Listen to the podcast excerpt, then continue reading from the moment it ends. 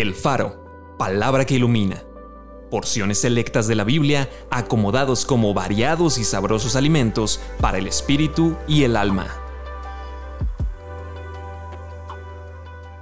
Febrero 5. Yo he venido para que tengan vida y para que la tengan en abundancia. El día que de él, del árbol de la ciencia, comieres, ciertamente morirás.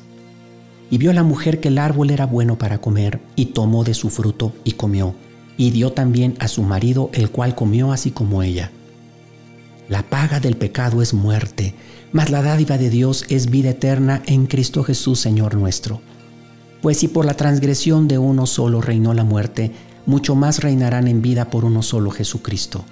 Nuestro Salvador Jesucristo quitó la muerte y sacó a luz la vida y la inmortalidad por el Evangelio.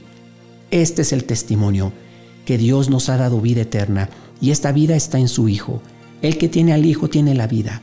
El que no tiene al Hijo de Dios no tiene la vida, porque no envió Dios a su Hijo al mundo para condenar al mundo, sino para que el mundo sea salvo por él.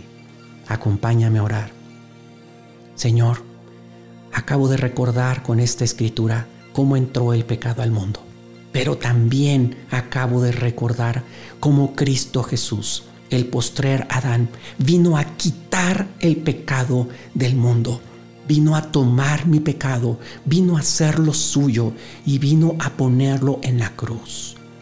Gracias Señor Jesús porque te llevaste todos mis pecados y todas mis rebeliones.